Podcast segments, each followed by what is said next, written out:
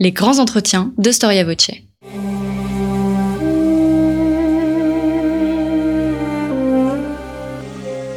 Une émission de la rédaction de Storia Voce.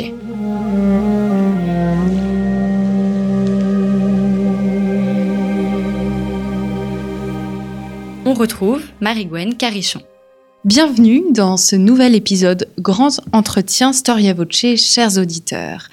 Aujourd'hui, euh, je vais vous parler euh, d'un peuple, d'une civilisation qui fait rêver et je vais commencer par vous parler de sa religion. La déesse Isis était l'épouse, mais aussi la sœur heureuse du roi Osiris. Le roi Osiris, c'est le dieu, le dieu du panthéon égyptien, roi courageux au règne prospère. Il est hélas assassiné par son frère Seth, son frère Seth qui est représenté comme une divinité jalouse et avide de pouvoir. Isis cherche longtemps le corps de son bienheureux époux qui a été euh, envoyé euh, sur le fleuve par euh, ce méchant Seth, le retrouve et le cache dans un marécage jusqu'à ce que Seth découvre ce corps. Fou de rage, il le dépaisse. Isis ne s'arrête pas là, elle organise la protection de son défunt mari et s'unit à lui pour assurer sa descendance et c'est ainsi qu'est conçu Horus. Isis, maîtresse dans l'art de la métamorphose, défenseur de sa dynastie, divinité bienveillante, est le modèle de la reine, le modèle de la souveraine d'Égypte. D'ailleurs, sa popularité a dépassé les frontières de l'Égypte. On en a parlé, euh, Nietzsche en a parlé également, et, ce, n'est pas le seul, mais on, on, y reviendra. Si la prestance des pharaons tend à nous faire oublier le rôle des souveraines d'Égypte, si la figure de Cléopâtre tend à nous cacher l'existence des autres reines d'Égypte, elles ont pourtant réellement existé et elles ont eu un rôle non négligeable dans la civilisation égyptienne. Et Florence Quentin, égyptologue, auteur de plusieurs ouvrages sur l'Égypte, nous invite à redécouvrir ces souveraines, euh, du moins les plus connues, et vient de publier un livre aux éditions Perrin au titre très révélateur, Les grandes souveraines d'Égypte. Bonjour, Florence Quentin. Merci d'avoir répondu euh, à notre invitation. Donc, je l'ai dit, vous avez écrit plusieurs ouvrages sur l'Égypte et notamment un livre sur Isis, donc la déesse dont je viens de parler euh, en introduction, Isis éternelle aux éditions Albin Michel. Donc, je ne vous apprendrai rien sur Isis. Est-ce que vous êtes d'accord avec mon introduction? Isis, c'est le modèle de la femme égyptienne, de la souveraine d'Égypte. Oui, tout à fait, parce que les Égyptiens se sont euh, fondés, la civilisation égyptienne est fondée sur ces mythes. Et ce mythe fondateur, euh, c'est le socle de la civilisation égyptienne, puisqu'il est basé sur le mythème mort et renaissance. Et vous savez que pour les Égyptiens, cette idée de, vie après la mort, elle, est, centrale. Euh, on, la voit à travers donc la réalisation de, grands tombeaux, de temples funéraires. Et ce, ce mythe d'Isis et d'Osiris est aussi un mythe fondateur pour la royauté, parce que c'est le premier roi d'Égypte et c'est la première souveraine d'Égypte. Donc, ils vont être euh, en somme un modèle pour toutes les dynasties donc euh, humaines qui vont euh, s'inspirer de ce modèle, notamment euh, par des mariages entre frères et sœurs. Vous la qualifiez de épouse dévouée, mère parfaite, sœur irréprochable, tant de compliments sur, sur cette reine. Donc c'est le modèle accompli de la femme égyptienne. Est-ce que les femmes égyptiennes ont cherché à se conforter à cet idéal? Est-ce qu'on a des traces qui expriment cette, cette tendance à imiter et à la prendre en exemple? Alors Isis, c'est effectivement une des, une des déesses les plus vénérées par les Égyptiens et les Égyptiennes. Il y avait donc, euh, notamment à l'époque tardive, il y avait donc des, des pèlerinages jusqu'à Philae, donc c'est dans le sud de l'Égypte, c'est un, un, temple tout à fait extraordinaire où on venait de très loin à, l'époque, donc de tout l'Empire romain, pour mettre des ex-voto et prier euh, Isis, qui était la grande mère, la grande mère, l'épouse parfaite, la sœur, etc. Et euh, certainement qu'on essayait de, en tout cas, de se conformer à ce qu'on peut dire être un archétype du féminin. Et cette Isis est aussi pour les reines un modèle. En tout cas, pour les reines d'Égypte, c'est un modèle parce que euh, elle est euh, la, souveraine euh, en majesté. D'ailleurs, elle est représentée avec un petit trône sur la tête, 7 à 7, c'est-à-dire Isis, c'est la souveraine par essence. Oui, Isis, c'est le terme grec, c'est ça? Tout à fait. Donc elle est représentée avec un trône sur la tête et comment? Quels sont ses autres attributs? Alors, elle est avec son, son époux, dans le mythe, ils sont euh, frères et sœurs, issus du même ventre de la déesse du ciel, Nout, et euh, ils sont cinq enfants. Il y a aussi, euh, comme vous le disiez, sept, le frère Félon et Nephthys. Nephthys, c'est un autre visage du féminin, c'est la sœur jumelle donc de d'Isis. elles sont d'ailleurs souvent représentées ensemble, notamment à la tête et au pied du défunt. Et le couple civilisateur par excellence, c'est Isis et Osiris. Ils vont apprendre aux hommes la civilisation, l'art de vivre ensemble, euh, le respect de l'autre.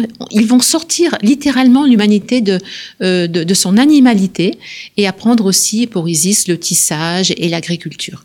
Donc il va y avoir un effet civilisateur de ce couple sur les Égyptiens jusqu'au moment où, comme vous le rappeliez, Seth va assassiner son frère et il va le, découper en, en, en, 14, 16 morceaux, selon les traditions, et il va le disperser dans toute l'Égypte. Et Isis, fidèlement, toujours fidèle, toujours magicienne, c'est aussi la grande magicienne, elle va reconstituer ce corps, en faire une momie, aidée par le dieu Anubis, qui est un dieu psychopompe, qui a une tête de, chacal. Et euh, c'est ainsi la première momie qui va être constituée. Et à partir de là, euh, Osiris va devenir le dieu des morts, le dieu de l'au-delà. Et par ce sacrifice, il y a une idée de, de sauveur, vous voyez, de, de, sauveur sacrificiel. On va dire que c'est un archétype qu'on va retrouver au Proche-Orient et même dans la figure du Christ. C'est-à-dire, il y a quelque chose qui est de l'ordre du sauveur, de mort et renaissance. Il faut que ce, cette grande figure positive meure pour que chaque défunt, dorénavant, puisse être confronté au tribunal d'Osiris et puisse accéder à la vie éternelle. Sans ce sacrifice, il n'y a pas d'éternité pour le défunt.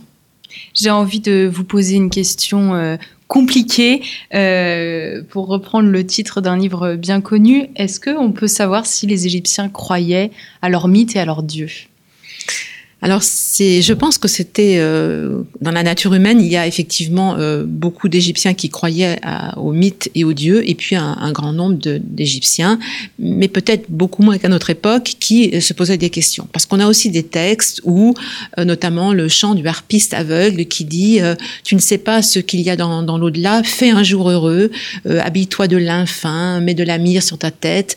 On ne sait pas, personne n'est revenu de l'au-delà pour nous raconter ce qui se passe. Il y a quand même des mais c'est une civilisation, et je, je, tiens à le dire, qui est profondément religieuse, et toute la vie est imprégnée par cette religion et par cette tension vers un au-delà qui est extrêmement vibrant et qui imprègne toute, toute la société. Oui, d'ailleurs, c'est grâce au tombeau et à cette culture de, enfin, à cette manière de concevoir l'éternel qu'on sait aujourd'hui ce qui se passait euh, dans, ces temps anciens. Quelles sont les sources euh, pour écrire cette histoire de l'Égypte et plus précisément pour écrire votre livre sur les souveraines d'Égypte? Alors, les souveraines d'Égypte, c'est vrai qu'on a des sources. Euh, on va dire de propagande, des textes propagandistes, euh, c'est attaché à la, la théocratie pharaonique, et on a ces portraits qui sont souvent idéalisés. Si on pense à Nefertiti, eh bien, c'est un archétype de la beauté, mais c'est un portrait qui est complètement construit, idéalisé. Donc, qui sont ces reines d'Égypte? Eh bien, il faut euh, chercher minutieusement, comme une enquête très fine, derrière les textes, euh, les stèles, les statues, essayer de comprendre qui étaient ces reines. Et on a effectivement, vous savez que les Égyptiens étaient obsédés par l'écrit, on a quand même beaucoup de textes. Et vous parliez des femmes, euh, des femmes du peuple, enfin des femmes égyptiennes en général, on a la chance d'avoir, par exemple, des écrits juridiques qui nous disent qu'elles avaient un statut privilégié dans le monde antique. Et je trouve que c'est très important de le rappeler même si on ne peut pas parler de féminisme ou de rétroprojection avec euh, nos valeurs, euh, elles avaient un statut euh, juridique plein et entier. Elles n'étaient ni sous tutelle ni sous curatelle, alors que mille ou deux mille ans plus tard, les Grecs sont considérés comme des, des, éternels mineurs qui passaient de la tutelle de leur, de leur père à la tutelle de leur époux.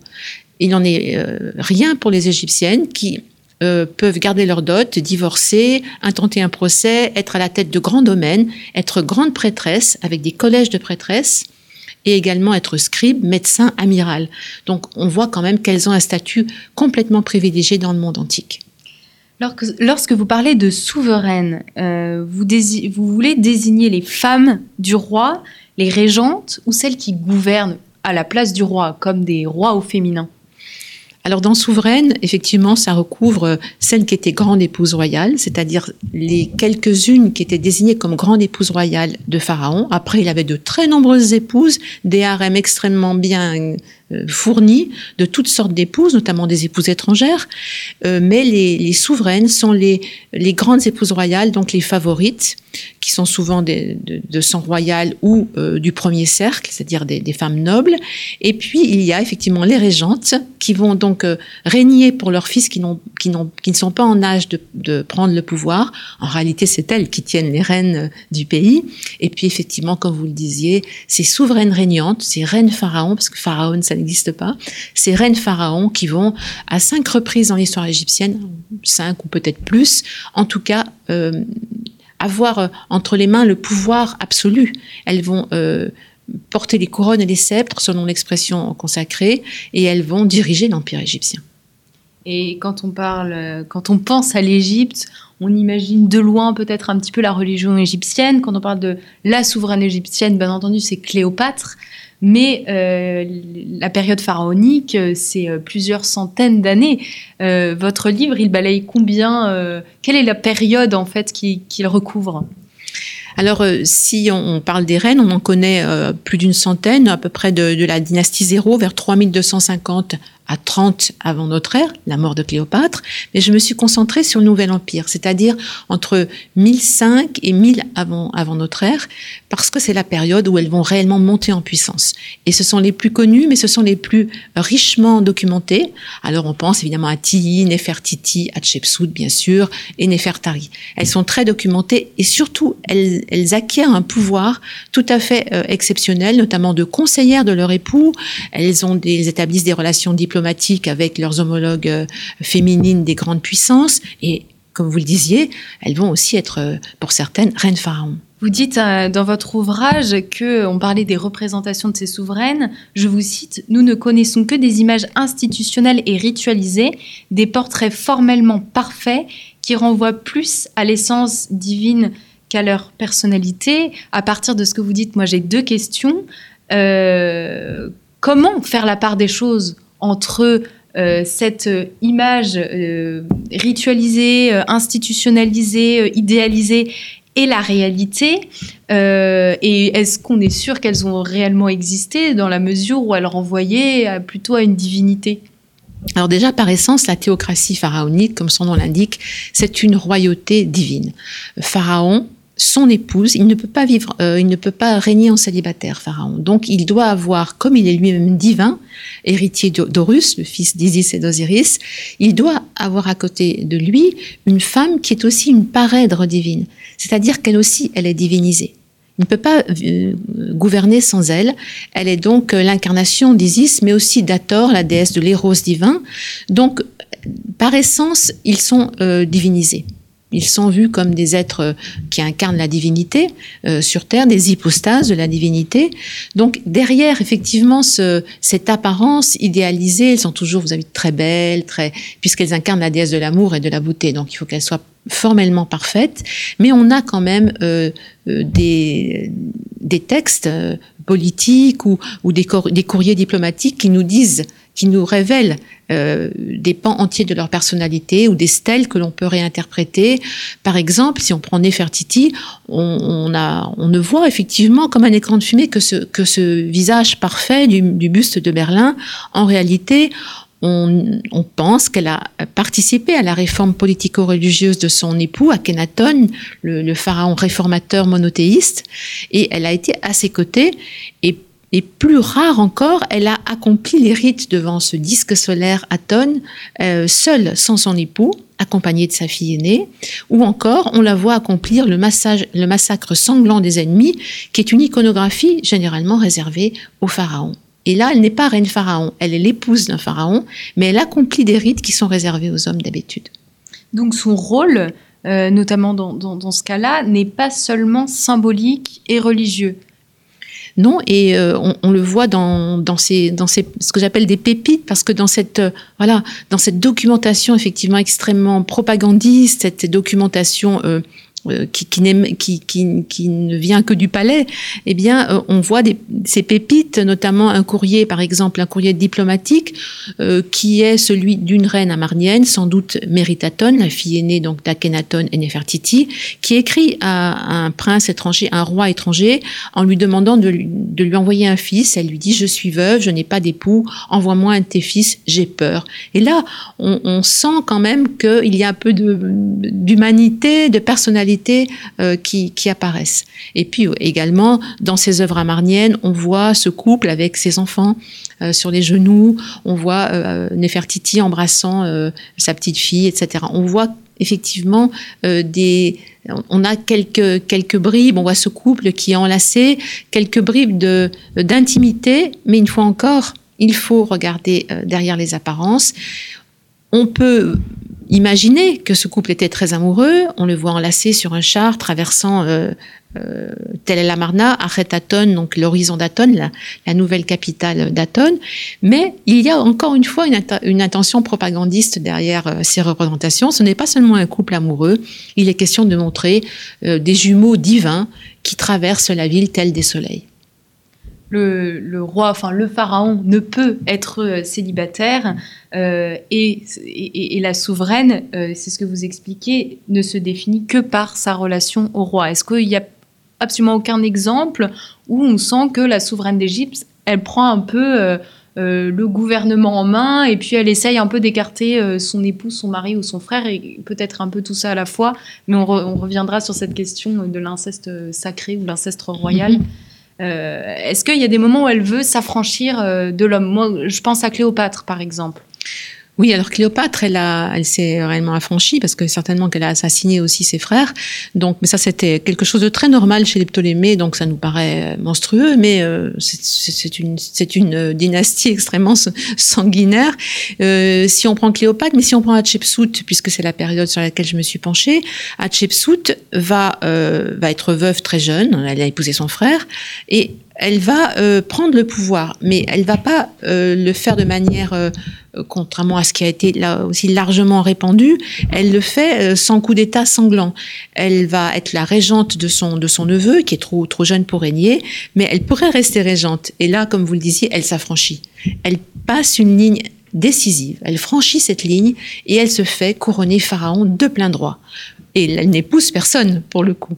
Elle n'a pas besoin d'un alter ego masculin. Elle dit, je suis homme et femme à la fois. D'une certaine manière, elle joue sur cette fluidité des genres qui me semble tellement moderne. Elle s'habille en homme, mais sur les représentations, on voit, euh, elle, est, torse nu avec le pagne, le némès, vous savez, c'est le, tissu euh, à rayures que l'on trouve sur le sphinx.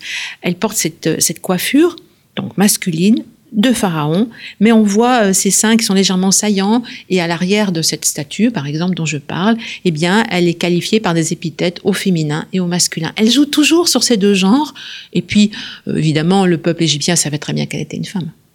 Oui, elle est, euh, vous dites, la première des nobles dames. En même temps, elle sait très bien, on a l'impression, se mettre son père dans la poche et elle va accumuler les attributs masculins, féminins euh, est-ce que c'est à partir de là qu'on commence à, se faire à l'idée qu'une euh, femme peut être roi, pharaon?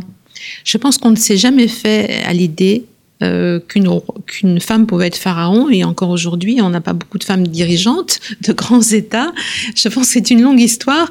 Et ni Hatshepsut, euh, ni Taouzert, ni Cléopâtre n'ont été. Euh, alors, tant qu'elle était au pouvoir, Hatshepsut, elle n'avait pas eu tellement d'opposition, mais quand elle est, elle est morte, son successeur, Thothmosis III, a quand même détruit euh, son temple, ses statues, parce que je pense que la, la royauté, la royauté absolue pharaonique au féminin, même s'il n'y avait pas de loi salique en Égypte, hein, qu'aucun texte nous dise que c'était interdit, eh bien, c'était, ça ne passait pas. Parce que quand même, toutes les représentations d'Hatshepsut en pharaon ont été martelées et détruites. Celles où elle est représentée en reine n'ont pas été touchées. Donc on voit bien que c'est la fonction qui, euh, qui est attaquée et pas sa personne. Il y a, y, a y a, une vraie manière d'écrire l'histoire à partir de ce qu'on ne trouve plus, en fait, ou de ce qui est détruit. Oui, tout à fait. Dans la représentation. Et euh, donc, elle, elle, elle, gouverne, et puis euh, après, on a l'impression que au gouvernement, les, les choses changent totalement. Euh, puisque donc son, le co-gérant, qui est également son neveu, si je ne mhm. me trompe pas, lui, il va s'entourer de concubines. Oui. Donc le paysage, est-ce que d'un gouvernement à l'autre, la place de la femme peut totalement évoluer? Oui, parce que ce sont un peu des exceptions, euh, Ti, Nefertiti, dans des genres différents, Hatshepsut. Et euh, effectivement, quand euh, on, on, sent qu'il y a une espèce de régression euh, parce que euh, il a euh, il a été marqué par ce règne et donc il, laisse les femmes à leur place. Donc il a ses, ses, épouses, il a des concubines étrangères dont je parle parce qu'on a retrouvé une tombe. Vous voyez, vous parliez des sources. On sait qu'il avait ses concubines étrangères. On, on se doutait qu'il en avait beaucoup, mais on a leur nom, on a trouvé leurs bijoux parce qu'on a découvert une de leurs tombes. Mais voilà, je pense qu'il a il a sans doute euh, souffert euh, de, de, de, cette, de cette autorité au-dessus de lui, même si on sait qu'elle lui a donné une éducation, euh, euh, notamment militaire, etc. Elle ne l'a pas du tout écarté du pouvoir. Elle a euh, géré le pays avec lui. Bon, mais quand elle est morte, effectivement, aussi pour légitimer son propre fils, il a écarté euh, toute, toute référence à sa tante et, sa tante et belle-mère. Donc c'est très compliqué la généalogie égyptienne. Est-ce que les, les, concubines ou les différentes femmes, notamment euh, de ce pharaon, euh, avaient un véritable rôle?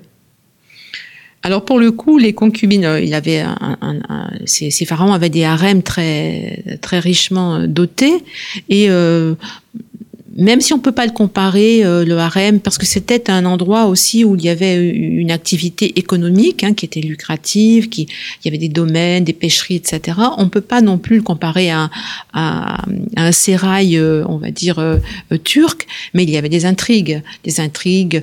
Euh, les femmes poussaient leur avantage, poussaient leurs fils pour euh, succéder euh, à Pharaon, et surtout, elles étaient sans doute éduquées parce qu'on euh, on sait qu'elles apprenaient la musique, la danse, mais ne, nous leurrons pas, elles étaient là pour le, le plaisir du roi, elles étaient en l'occurrence euh, très nombreuses et certaines ne voyaient jamais le roi.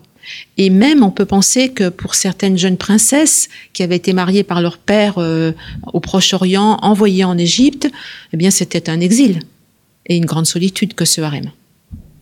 Et euh, on, on, fait un saut dans le temps. Un peu plus loin, vous parlez des épouses de Ramsès II et c'est absolument délicieux. Euh, les intrigues qui s'y passent, euh, on voit qu'il y a des véritables combats pour mettre tel ou tel sur le trône, euh, mais que finalement, alors je ne sais plus si c'est Ramsès II ou c'est Ramsès III, Ramsès III qui, va, qui veut mettre le fils d'une étrangère. Mm -hmm. Qu'est-ce qui se passe dans cette période-là, notamment par rapport à, la dynastie, à la filiation. Qui doit prendre la suite du trône en Égypte?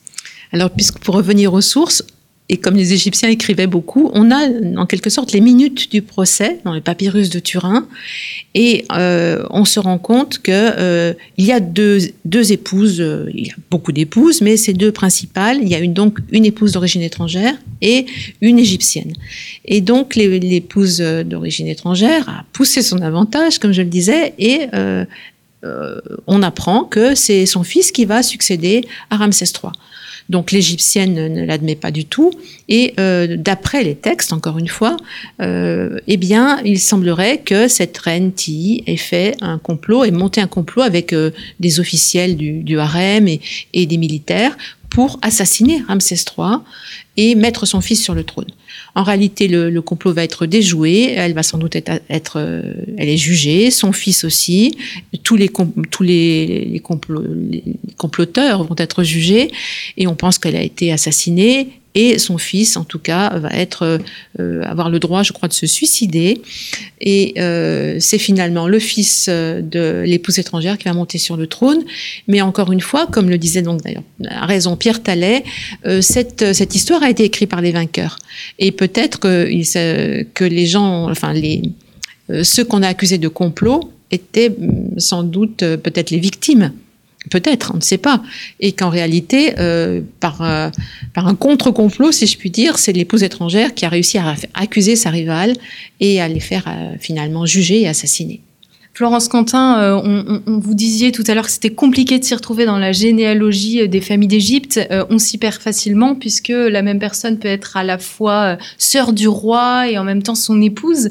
Euh, on dirait qu'il y a une véritable, c'est pas un hasard, il y, a, il y, a, une véritable volonté de se marier au sein du cercle familial. Est-ce que cette coutume s'explique religieusement, politiquement? Alors oui, elle, il faut bien préciser que les incestes royaux euh, remontent, euh, on le sait maintenant, parce qu'on vient de découvrir euh, un nouveau nom de reine euh, dans le complexe funéraire de Saqqara, donc vers 3200, pardon, vers 2300 avant notre ère, la pyramide de Téti, donc 2300 avant notre ère, pyramide de Téti. on a découvert le nom d'une nouvelle reine qui s'appelait Néharit. Ça vient d'être annoncé donc en, janvier dernier, et on apprend que Téti a épousé c'est sa quatrième épouse, euh, sa, son épouse était aussi sa fille. Donc ces incestes royaux remontent déjà euh, vers 2300 euh, avant notre ère, ce qui est quand même déjà très ancien. Et c'est une coutume, comme vous le disiez tout à l'heure en parlant d'Isis et d'Osiris, qui finalement, bien sûr, ne concerne que faut bien le préciser, que la sphère royale, dans le peuple ou chez les nobles, on ne se marie pas avec euh, dans sa famille, peut-être avec des gens proches, mais pas, avec sa sœur ou sa fille. Et ça fait référence sans doute, en tout cas les incestes qu'on appelle adelphiques, c'est-à-dire entre frères et sœurs, euh, ça, effectivement ça renvoie au mythe d'Isis et d'Osiris. Parce que les pharaons pensent qu'ils sont d'essence divine et qu'ils échappent finalement aux lois du sang et qu'ils peuvent épouser euh, leur sœur. Et plus tard, Ramsès II va même épouser ses filles et on pense même sa petite fille, c'est-à-dire la fille issue de, son union avec sa propre fille. Ça va vraiment très très loin, ces, incestes, mais on ne peut pas euh, les juger à partir de notre euh, anthropocentrisme, parce qu'il s'agit effectivement d'une idée qui est reliée à la mythologie, mais également pour des raisons politiques, parce qu'on veut garder le sang royal, c'est-à-dire le sang euh, de, dans la même famille, on, ne veut pas se mélanger pour garder le, pouvoir sur le, sur le trône d'Égypte. Ce qui peut expliquer également la violence à l'intérieur d'une famille qui est en fait très très liée par, différents, euh, euh, par différentes unions et par différents liens du sang. il y a une extrême violence entre les membres, des, entre les frères et sœurs. C'est assez fascinant quand on, quand on étudie l'Égypte. J'aimerais aussi qu'on s'attarde un petit peu sur cette question euh, des sarcophages, euh, parce que vous parlez beaucoup euh, à la fin des chapitres en général, vous questionnez sur la présence ou pas de, la voilà du sarcophage de telle ou telle souveraine et en quoi ça peut véritablement nous informer sur ce qui s'est passé il y a des milliers d'années. comment est-ce qu'on étudie un sarcophage et qu'est-ce qui peut nous apprendre sur la situation et la politique de la souveraine, en l'occurrence la souveraine des alors, il y a plusieurs éléments. Euh, déjà, si on a la chance de trouver un cercueil lui-même dans un sarcophage, donc de pierre, donc dans un cercueil, si on a la chance de trouver une momie dans son cercueil avec le nom de la, souveraine, c'est euh, tout à fait exceptionnel parce que euh, dès l'Antiquité, les grandes tombes royales des pharaons ou de leurs femmes ont été pillés. Donc à la basse époque, les, prêtres qui ont vu que, tout était dispersé par les, les voleurs euh, ont voulu rassembler ces corps pour les protéger. Euh, parce qu'il n'y avait plus, de bijoux, il n'y avait plus rien, tout avait été volé, mais au moins pour que ces corps royaux soient protégés. Et ils les ont rassemblés dans des tombes qui n'étaient pas à elles et dans des, cercueils qui n'étaient pas euh, à ces momies. Mais aujourd'hui, effectivement, puisqu'on parlait de documentation, et c'est quand même euh, complètement lié à l'Égypte, on peut étudier les corps momifiés, et pour certains d'entre eux, les plus connus, on a euh, recours à l'ADN, enfin aux analyses ADN, et ça permet en tout cas d'identifier des corps d'une même famille, des, personnages d'une même famille, et de voir en quoi ils avaient des liens, euh, des liens de famille. Ensuite, pour pour les, sarcophages, on a effectivement des, sarcophages euh, euh mais il n'y a plus de corps. Et, souvent, les corps donc ne sont plus reliés ni au cercueil ni au sarcophage, et ça, c'est un problème. Et qu'est-ce qu'on trouve également, hormis euh, le sarcophage en lui-même, dans une tombe égyptienne? Alors, plus grand-chose, à part la tombe de Toutankhamon, qui est la seule qui nous soit parvenue, enfin, il y en a d'autres qui nous sont parvenus intacts, mais si on parle de cette, du, Nouvel Empire. C'est pour ça que c'est la plus connue, c'est parce que c'est la plus riche. C'est la seule qui n'a, bon, elle avait été visitée par les pilleurs, mais c'est la seule qui nous a révélé plus de 5000 objets euh, euh, intacts, des objets absolument euh, somptueux. Et pour faire le lien avec les reines d'Égypte, certains spécialistes de la période pensent même que 80% du trousseau funéraire qu'on a pu, on a pu admirer à la Villette il y a deux ans, 80% du trousseau funéraire appartiendrait à la sœur de Toutankhamon, Méritatone, qui aurait régné deux ou trois ans avant lui. Et à sa mort, je vous parlais du pouvoir au féminin en Égypte. Elle aurait donc eu le pouvoir absolu. Elle aurait un peu écarté son frère, il faut le reconnaître, mais il avait que 5 ans. Elle avait peut-être 14-15 ans. Elle meurt très jeune, on ne sait pas comment et pourquoi. Et à ce moment-là, euh, tout le trousseau funéraire qu'elle s'était fait préparer, c'est très belle pièce. Donc, euh, encore une fois, qu'on a pu voir euh, à l'exposition de la Villette, comme ce personnage doré sur une panthère noire, on voit bien qu'il ne s'agit pas des traits de Toutankhamon. Ce sont des traits vraiment féminins. Et ce trousseau funéraire lui appartenait. Mais à sa mort, eh bien, on a pris ce trousseau, et on l'a mis dans une sorte de, garde-meuble royal. Et quand Toutankhamon est mort brutalement à 17-18 ans d'un accident certainement, mortel, bien sûr, eh bien, on a pris des objets de sa sœur et on a effacé son nom pour mettre celui de Toutankhamon. Même après la mort, il y a des rivalités qui persistent, qui montrent bien en fait l'importance, euh, euh, enfin l'importance de la vie après la mort. L'action euh, sur Terre a un réel impact. Absolument. Et euh, c'est d'ailleurs ce que vous dites euh, au sujet de Isis, qu'elle veut absolument euh, retrouver les différents morceaux mhm. de, son mari. C'est un petit peu violent dit comme ça, mais c'est un peu la réalité pour mhm. qu'il puisse avoir accès à la vie éternelle et qu'elle puisse préserver la dynastie. Oui, c'est très important. Voilà pourquoi les, Égyptiens étaient aussi obsédés par la conservation du corps, parce que pour eux, sans corps, on ne pouvait pas accéder à l'immortalité. Le corps était le support de, du bas, c'est-à-dire c'était l'âme qui est représentée comme un oiseau avec la tête du défunt, et l'âme bas euh, allait du corps à l'au-delà, euh, du corps à l'extérieur. Il pouvait aussi retourner dans les endroits qu'il aimait, et sans corps, on n'a pas accès à l'immortalité. Donc, imaginez quand on détruisait une momie, mais ça, ça, ça, ça oblitérait d'une certaine manière euh, euh, le passage dans l'au-delà, dans le, tribunal d'Osiris. Vous expliquez, euh, pour revenir sur la transmission, que, enfin, vous citez l'égyptologue Dimitri Mek qui explique que dans la réalité humaine, et donc on l'attribue, vous l'attribuez à l'Égypte, ce sont toujours les femmes qui, lorsqu'une lignée s'éteint ou connaît des difficultés successorales, se trouvent en situation de transmettre ou de cautionner une légitimité euh, compromise. Et j'ai envie de revenir à Isis, elle sauve un peu les meubles, ces femmes, ces souveraines d'Égypte. Tout le temps. Comme Isis. Isis, euh, je, le dis souvent parce qu'à la, suite de ce livre que j'ai que j'ai écrit, je, montre bien dans Isis l'Éternel que la véritable héroïne du mythe, c'est elle. Parce qu'Osiris, il meurt au début de l'histoire. Hmm. On apprend qu'il bon, qu'il a régné sur l'Égypte, et puis très tôt, il est tué. Il est tué, son sarcophage, son cercueil dérive, et puis il est rattrapé par son frère.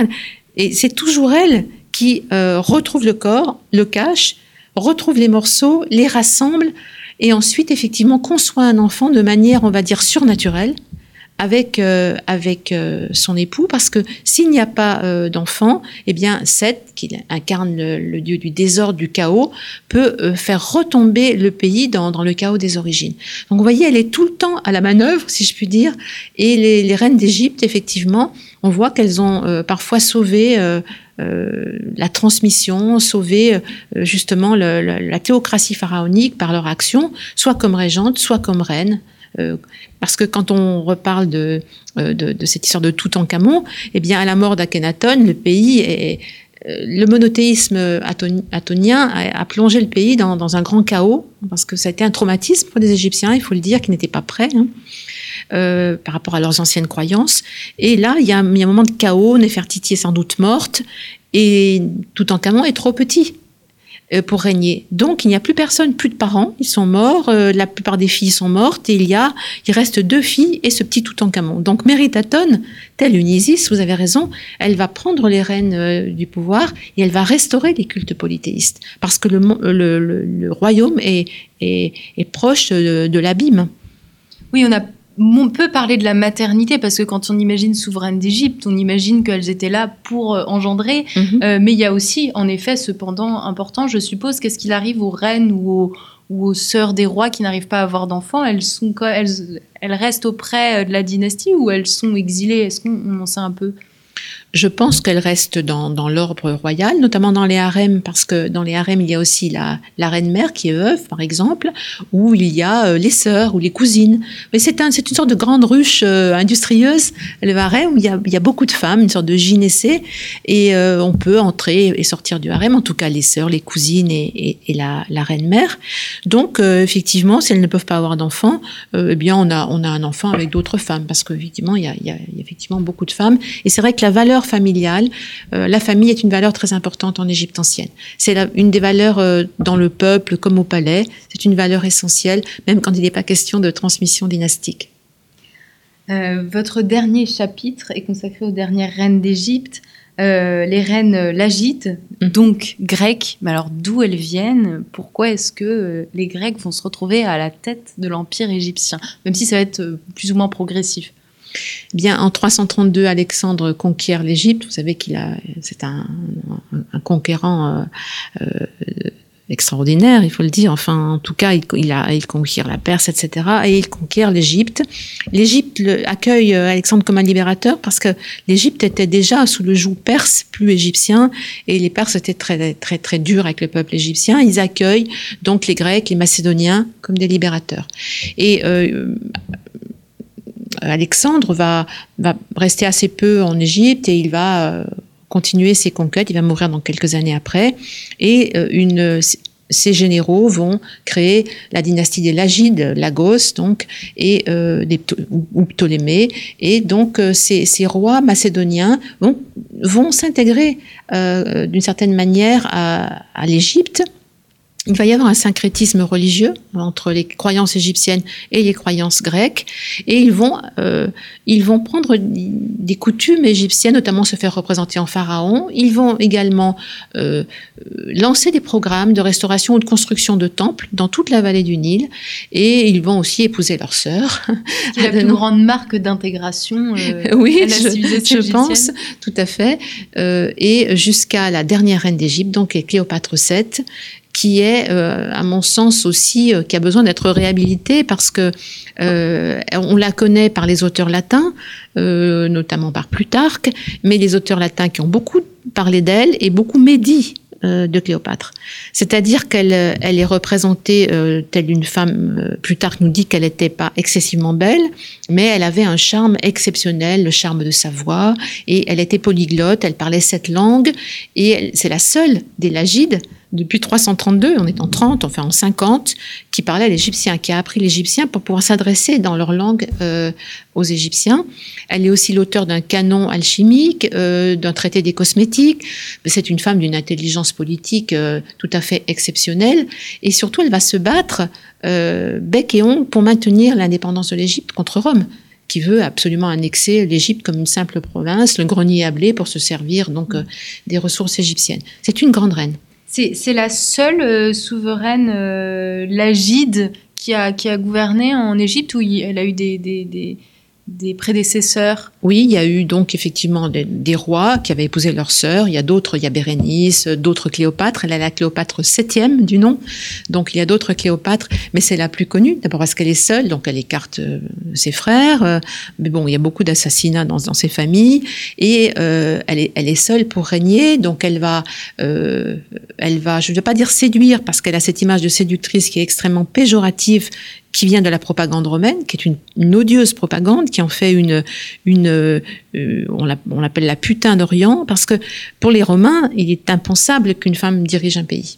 Donc, elle va, euh, elle va euh, avoir une relation avec avec César et, et, un enfant, et ensuite, elle va avoir cette longue relation avec Marc-Antoine, dont elle aura des enfants, et ils vont essayer au-delà de, cette union, en tout cas, euh, ils vont essayer de, réunir l'Empire d'Orient et l'Empire d'Occident, euh, Rome et Alexandrie. Et puis c'est un échec parce que euh, Octave, Auguste ne va pas l'entendre de cette façon.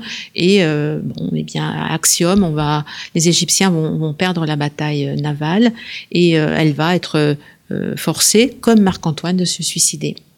Comme Isis d'ailleurs, parce qu'on pense qu'elle s'est fait euh, euh, mordre par, un serpent. Là, on est dans le domaine du mythe. En réalité, on pense qu'elle a pris un poison. Oui, d'ailleurs, euh, Plutarque le dit, alors pas sur le poison, qu'elle se comporte comme une nouvelle Isis. Alors il y a Dion Cassius qui a l'air d'admirer énormément Cléopâtre. Euh, je, je, vous cite, vous rapportez l'extrait, je le trouve absolument fabuleux. C'est une femme d'une beauté surprenante et à ce moment-là, comme elle est dans la perfection de sa jeunesse, elle est vraiment adorable. Elle possède aussi la voix la plus charmante et une façon de se rendre agréable à tout le monde. Elle est séduisante à voir et à écouter et possède le pouvoir de subjuguer quiconque, même un homme repu d'amour qui n'est plus de première jeunesse.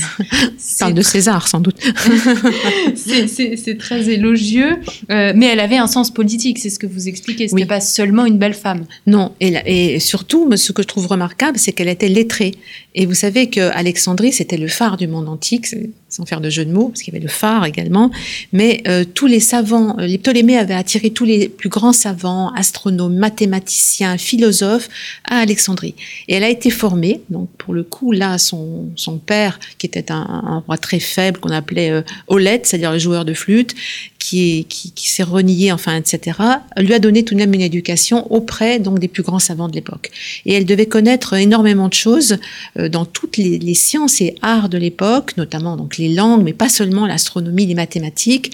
Elle a même écrit ce canon de Cléopâtre, on pense qu'elle l'a écrit. Et donc c'était une femme exceptionnelle du point de vue politique et du point de vue intellectuel, évidemment, qui dominait toutes les femmes de son époque. On est loin des femmes romaines qui étaient effectivement là aussi des, des faire-valoir ou des femmes qui étaient là pour faire des enfants à, avec mmh. euh, à leur mari. Oui, vous avez comparé avec les femmes romaines, avec les femmes grecques. Est-ce qu'il y avait une autre civilisation qui, euh, qui a subsisté au même moment que la civilisation égyptienne, qui donnait un petit peu comme euh, l'Égypte l'a donné à, à, ces femmes, euh, ce pouvoir, cette possibilité de gouverner, cette possibilité de se faire entendre? Ou pour vous, le cas de l'Égypte est vraiment particulier? Alors, de, de ce qu'on sait, euh, c'est un cas particulier, mais récemment, moi j'ai appris avec, euh, avec, avec plaisir que dans le sud de l'Espagne, euh, à Murcie, on a découvert un, un palais royal, euh, enfin un palais très important qui serait le plus ancien euh, de l'Europe occidentale, avec une tombe d'une femme très puissante, avec des bijoux, et on pense qu'elle régnait enfin en tout cas, et on est à vers 3000, euh, enfin 2500, je ne sais pas exactement, mais c'est une antiquité très ancienne, et peut-être qu'on ne sait pas qu'il y avait euh, d'autres d'autres endroits où les femmes avaient un certain pouvoir, mais je pense que si on parle du, de ce que l'on connaît bien, c'est-à-dire le Proche-Orient antique, euh, la Méditerranée, les Égyptiennes avaient vraiment un statut euh, à part, même s'il faut rappeler, il faut, il faut mettre des bémols, que voilà, c'est une civilisation quand même très patriarcale euh, et que chaque fois qu'une femme a pris le pouvoir, euh, on a essayé d'effacer son nom et de détruire ses monuments.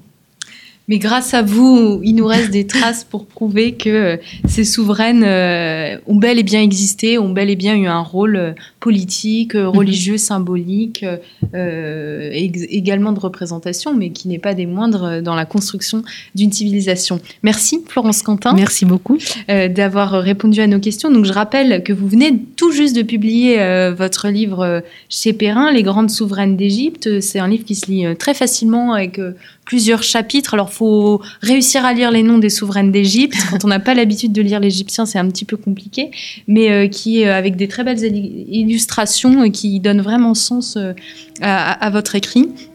Et puis, je rappelle également que vous, avez, vous êtes l'auteur de nombreux livres euh, sur l'Égypte, huit huit livres sur l'Égypte et que vous publiez euh, régulièrement. Je vous remercie, chers auditeurs, pour votre écoute et votre fidélité et je vous dis à très bientôt pour un nouvel entretien Storia Voce.